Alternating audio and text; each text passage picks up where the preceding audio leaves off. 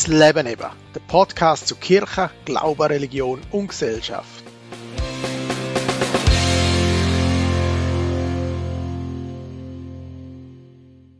Heute zusammen, das ist die erste Folge vom Podcast fürs Leben eben. Ja, und in denen geht es eben um unser Leben. Heute mit der Frage, was können wir von Pfadi und von Jesus fürs Leben lernen? Ich wünsche euch viel Spaß.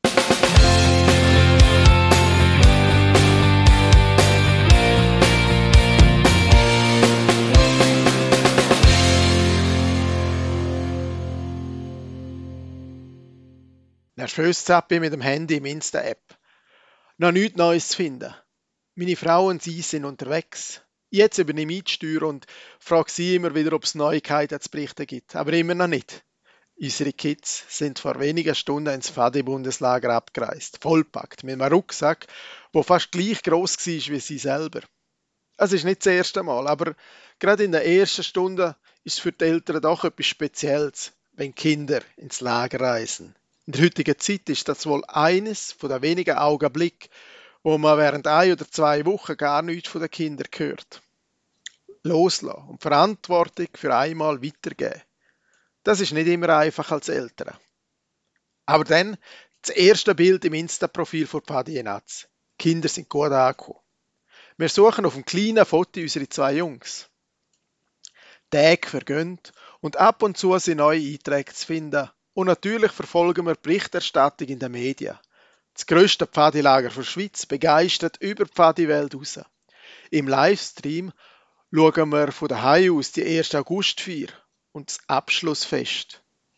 Über 30.000 Kinder und 5.000 Leiter stehen nebeneinander und feiern. Mir fällt sofort auf. Es ist eine fröhliche und sehr friedliche Stimmung. Man kann beobachten, wie sie aufeinander schauen, wie sie füreinander da sind. Beim Verlauf vom Areal gehen Teilnehmer in Polonaise-Form zurück zu ihrem Lagerplatz, sodass jedes Wölfli und jeder Pfadfinder den Anschluss zur eigenen Abteilung nicht verliert.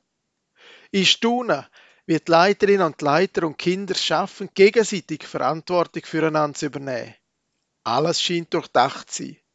Es gibt sogar junge Menschen, die sich darum kümmern, dass es keine größere Umweltschäden auf dem Lagerplatz gibt.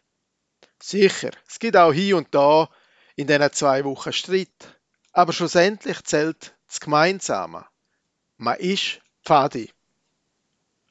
Und dann, nach einigen Tagen, fährt der Zug in die Nazi.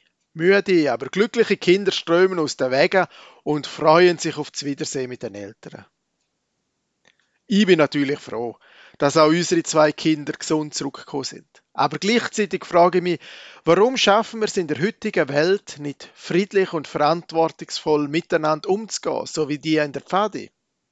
Warum bekriegen wir uns gegenseitig, machen uns Vorwürfe, haben Angst, dass wir zu kurz kommen, zum Beispiel im nächsten Winter, dass wir zu wenig Strom haben und frieren müssen? Warum schaffen wir es nicht auch im Großen, uns gegenseitig beizustehen, miteinander und füreinander zu sorgen? Denn eigentlich wissen wir doch, es hat genug da für alle. Und eigentlich wissen wir im Hintergrund aus der Anfangszeit der Pandemie auch, wir können es schaffen, gemeinsam. Vielleicht ist die Antwort im Gleichnis von Jesus zu finden.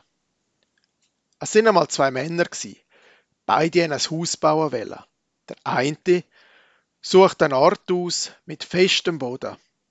Er schafft hart, macht ein tiefes Loch und leitet ein gutes Fundament an. Der zweite Mann hat möglichst schnell wollen, sein Haus fertig haben. Er hat auch einen schönen Ort gefunden. Der Boden ist größtenteils aber dort aus Sand gewesen. Aber egal, er hat gebaut, ohne Fundament. Und so ist er natürlich auch einige schneller gewesen. Beide Häuser sind aber wunderschön geworden. Man hat eigentlich keinen großen Unterschied gesehen. Aber eines Tages ist ein großes Gewitter aufgekommen. Der Wind und der Regen hat über die Häuser gefegt. Beide Hausherren sind froh gewesen, ein Dach über dem Kopf zu haben und in Sicherheit zu sein. Doch irgendwann hat die Wassermasse, der Sand, so weggefegt vom Haus, dass das Haus vom zweiten Mann eingestürzt ist. Das Fundament, wo das Haus dreit hätte sollen, hat gefehlt. Ich bin davon überzeugt, dass Jugendverbände wie Pfadi, Blauring, Jungwacht oder Zefi genauso ein Fundament legen können in unserem Leben. Unsere Gesellschaft verliert nach und nach ihre eigenen, auch religiösen Wurzeln. Weil sich viele durch die Entwurzelung verloren fühlen, entsteht Unsicherheit und Angst. Angst vor dem Fremden. Angst, dass man zu kurz kommt. Angst, dass man selber nicht wahrgenommen wird. In den Jugendverbänden wird bereits ganz als kleine Kinder gelernt und ein Fundament gelegt, ihnen geschenkt. Ich bin selber als Kind und Jugendlicher ein begeisterter Jungwächtler. Und auch heute noch gestalte ich ganz unbewusst mein Leben nach den Grundsätzen vom Verband. Zusammen sein, mitbestimmen, Glauben leben, kreativ sein und Natur erleben.